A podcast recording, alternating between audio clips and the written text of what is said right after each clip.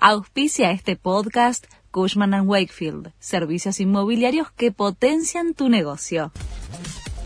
La Nación presenta los títulos del martes 5 de septiembre de 2023. Los gremios empiezan a cerrar nuevos acuerdos paritarios tras los cruces por la suma fija los bancarios y los metalúrgicos de la siderurgia sellaron pautas que incluyen adelantar las remuneraciones y la inclusión de cláusulas gatillo. Los pilotos de líneas aéreas también acordaron un aumento para agosto que se va a revisar a mediados de este mes después de conocerse el índice de inflación del INDEC.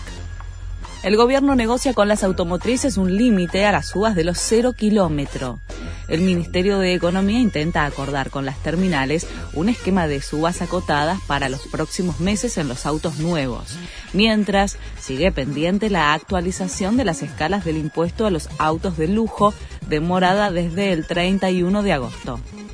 Casación Penal convocó a su plenario para debatir el futuro de la jueza Ana María Figueroa.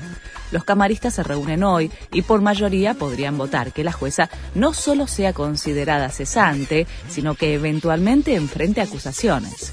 Figueroa cumplió 75 años, edad tope que fija la Constitución para desempeñarse como magistrada y sin embargo sigue en su cargo sin tener acuerdo del Senado. Vladimir Putin va a recibir en Rusia al líder de Corea del Norte. Kim Jong-un, que rara vez viaja fuera de su país, irá hasta Vladivostok en la costa pacífica rusa para discutir con Putin un nuevo acuerdo militar a cambio de ayuda alimentaria. La reunión giraría en torno a la posibilidad de que Corea del Norte suministre a Rusia armas para la guerra en Ucrania. Leo Messi llegó a Argentina.